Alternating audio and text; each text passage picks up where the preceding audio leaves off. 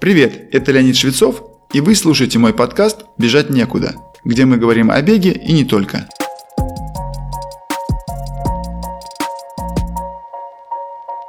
Не секрет, что большинство бегунов – это те, кто с 9 до 6 должны находиться на работе.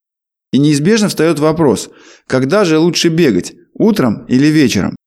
К слову, это один из самых частых вопросов, наверное, под номером 2 или 3, которые задают мне как тренеру с медицинским образованием. На этот счет есть и научные данные, и мой личный опыт. Давайте начну с первых. Какие плюсы и минусы утренних тренировок? Первым в этом списке я бы поставил то, что утренний бег может помочь людям преодолеть плохое настроение, если не сказать больше, депрессивное состояние. И это утверждение вовсе не является преувеличением. В утренние часы уровень стресс-гормона кортизола наиболее высок, а внутренние эндорфины, вырабатываемые мозгом во время бега, однозначно помогают человеку преодолеть негативное влияние кортизола. Те, кто практикует бег по утрам, подтвердят, что настроение после пробежки повышается почти всегда, нивелируя трудности раннего пробуждения. Особенно это относится к зимним месяцам, когда на дворе темно и холодно. Второй плюс бега утром – это возможность разделаться с тренировкой уже с утра и встречать оставшуюся часть дня с чувством выполненного перед собой и своим здоровьем долга. Ведь в течение дня что-то может пойти не по плану или просто наперекосяк, и запланированная на вечер пробежка может просто отмениться. Дальше. Совершенно логично, что если ваш беговой маршрут проходит по улицам или набережным с соседствующим автомобильным движением, то утром воздух менее насыщен посторонними газами и пылью. Согласитесь, что это существенный фактор, влияющий на получение оздоровительного эффекта от бега. Наконец, есть еще один важный момент.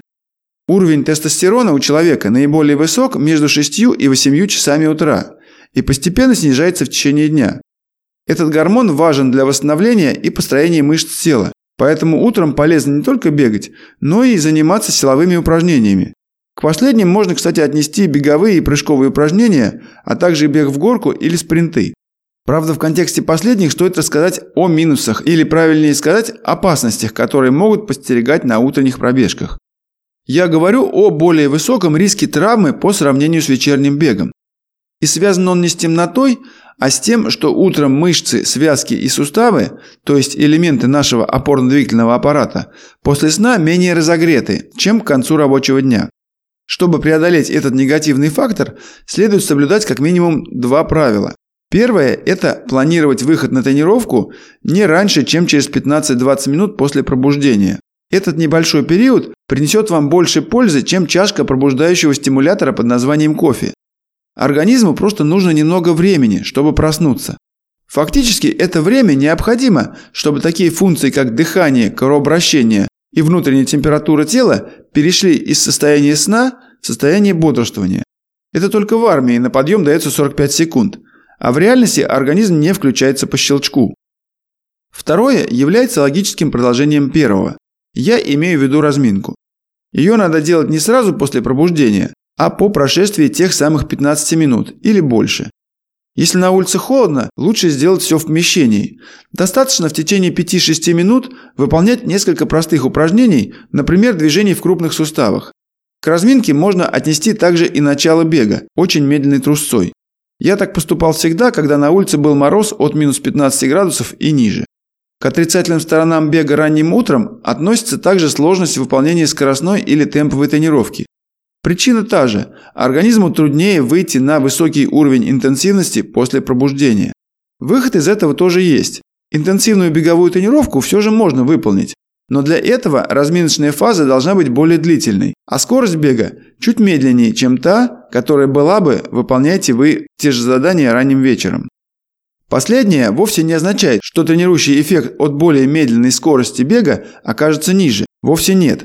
Он будет примерно аналогичным, Другое дело, что психологически бегуну, особенно быстрому, будет труднее принять факт, что он или она на тренировке бегает медленнее, чем хочется на соревнованиях в том же режиме. Я точно знаю, о чем говорю, потому что среди моих учеников есть такие, кто очень переживает по данной причине. Могу всех уверить, что оно не стоит волнений. Всегда помните, что человек – существо циркадное, то есть подверженное влиянию фаз дня. И наша работоспособность далеко не одинакова в разные часы. Кстати, мы будем лучше адаптированы к любому соревнованию в то время суток, когда мы чаще тренируемся. А ведь подавляющее большинство марафонов и других любительских, да и профессиональных забегов стартуют именно утром. В этом есть еще один не совсем очевидный плюс ранних пробежек. Теперь о плюсах вечерних тренировок. Как ни странно, я хочу начать не с физиологических причин, а с бытовой. Если вы относите себя к совам, то есть любите поздний отход ко сну и вам реально лень рано вставать, можно считать вечерний бег палочкой-выручалочкой.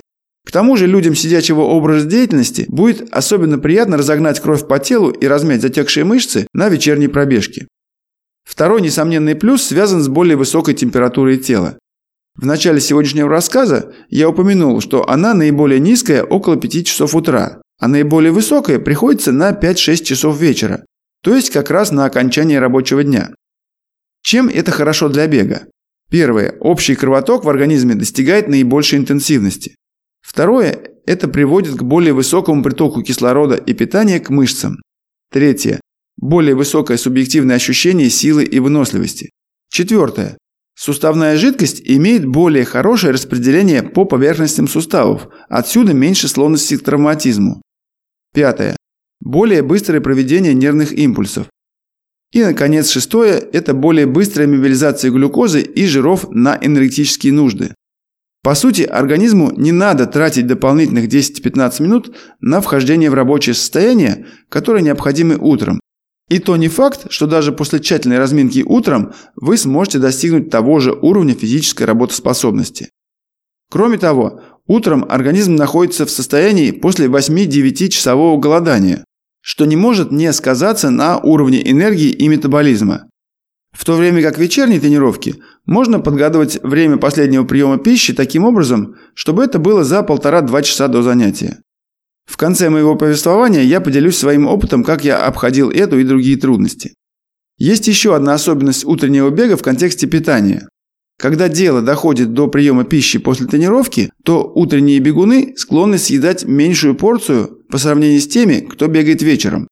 Это будет интересно и важно для тех, кто стремится снизить массу тела. Теперь о минусах вечернего бега. К ним можно отнести два фактора по сравнению с утренним. Первое – это то, что вечером выше атмосферные загрязнения. То есть, если вы бегаете по городу, как в загазованности, так и запыленности. Если это ваш случай, выбирайте маршруты с наибольшим озеленением, такие как парковые и лесные тропы, либо набережные без сопутствующих улиц с автомобильным движением. Второе. Слишком поздние тренировки могут ухудшить процесс засыпания. Это связано с возбуждением центральной нервной системы, которая вызывает продолжительная физическая нагрузка. Даже если вы сильно устали, это не предотвращает эффект возбуждения. Поэтому лично я рекомендую планировать вечернюю тренировку таким образом, чтобы после ее завершения прошло не менее двух часов до отхода ко сну. В этом случае возбуждение, скорее всего, сойдет на нет и не повлияет негативно на ваш здоровый сон. И в завершение немного о том, как я сам планировал свои утренние и вечерние тренировки. Наверняка вы догадываетесь, что профессионалы тренируются минимум дважды в день. В случае участия в учебно-тренировочных сборах или просто когда я тренировался и соревновался, моя первая тренировка обычно стартовала в 10 или в 10.30, в зависимости от времени года. Но было как минимум две ситуации, когда мне приходилось выходить существенно раньше 7 утра. Во время учебы в школе и вузе, само собой, приходилось вставать рано, чтобы успеть побегать, принять душ, позавтракать и успеть на занятия. В таких случаях моя утренняя рутина была расписана буквально по минутам. После пробуждения я умывался и выпивал стакан теплой воды. Кстати, этот пункт до сих пор присутствует в моей повестке. Этот стакан воды не только восполнение потери жидкости за время сна, но также способствует подъему уровня обмена веществ. Далее шел подбор одежды, соответственно температуре за окном. Где-то через 10-15 минут после подъема у меня всегда была чашка чая или настой шиповника и несколько простых белых сухариков или печенюшек. Это могло сопровождаться каким-либо вареньем, но упора на сладкое утром не было. Если сразу после сна употреблять только сладости, то уровень глюкозы крови вырастет слишком стремительно, но за этим последует его спад. Причина – стимуляция выброса инсулина – Крахмалистые же продукты не вызывают такого резкого выброса инсулина, поэтому ощущение притока энергии более растянутое во времени. Это было важно, так как моя даже короткая тренировка, как правило, была не менее 50-60 минут непрерывного бега плюс упражнения. Ритуал подготовки к утреннему бегу завершал процесс одевания. Конечно, летом он был очень коротким, а вот зимой, напротив, мог занять больше пяти минут. Я считал важным свести к минимуму все негативные ощущения, чтобы нигде не поддувало, например, в области пояса или шеи, чтобы пальцы рук были в тепле. При сильном морозе или ветре также мазал лицо защитным кремом. В этом случае начало бега всегда приятнее, и это имеет отсроченный эффект. В дальнейшем не будет отрицательного морального настроя при не совсем комфортных погодных условиях. Если же это было лето, вставать рано на первую тренировку приходилось из-за жары, которая могла установиться уже к 9 часам утра. Тренировки, требующие высокой отдачи, такие как интервалы или темповый бег, в жару проходят менее качественно. Поэтому важно было стартовать рано, вскоре после восхода солнца. Так было и в середине лета в моем родном Саратове, и тем более в таких теплых краях, как Флорида или Нью-Мексико. Процесс отличался от вышеописанного не только более быстрым одеванием, но и тщательным подбором средств гидратации, или по-простому спортивных бутылок с водой и льдом. Правда, они нужны были только в том случае, если продолжительность тренировки составляла более полутора часов. Хотя в моем опыте есть эпизод, когда я потерял почти 2 литра жидкости всего за час бега в жарких и влажных условиях. Более подробно эту тему я осветил в выпуске «Как тренироваться в жару». Подводя итог сегодняшнему рассказу. По совокупности вышеизложенных причин я предпочитаю делать выбор в пользу утренних пробежек, хотя обстоятельства могут носить свои коррективы. Однако, если психологически вам это не совсем подходит, вечерние пробежки тоже принесут вам примерно не меньшую пользу. Для этого придерживайтесь двух основных правил. Не откладывайте их на слишком поздний час и выбирайте маршруты с обилием зеленых насаждений для снижения запыленности воздуха. Главное – это сам факт наличия бега в вашей жизни. С вами был Леонид Швецов и подкаст «Бежать некуда». Как я упоминал ранее, Сейчас я тренирую любителей в рамках своей школы бега, где мы работаем над техникой бега и готовим к любым забегам вплоть до ультрамарафонов. Ссылку на школу вы можете найти в описании выпуска или написать нам в Телеграм. Присоединяйтесь к нашей группе ВКонтакте или Телеграм-каналу. Там много полезного.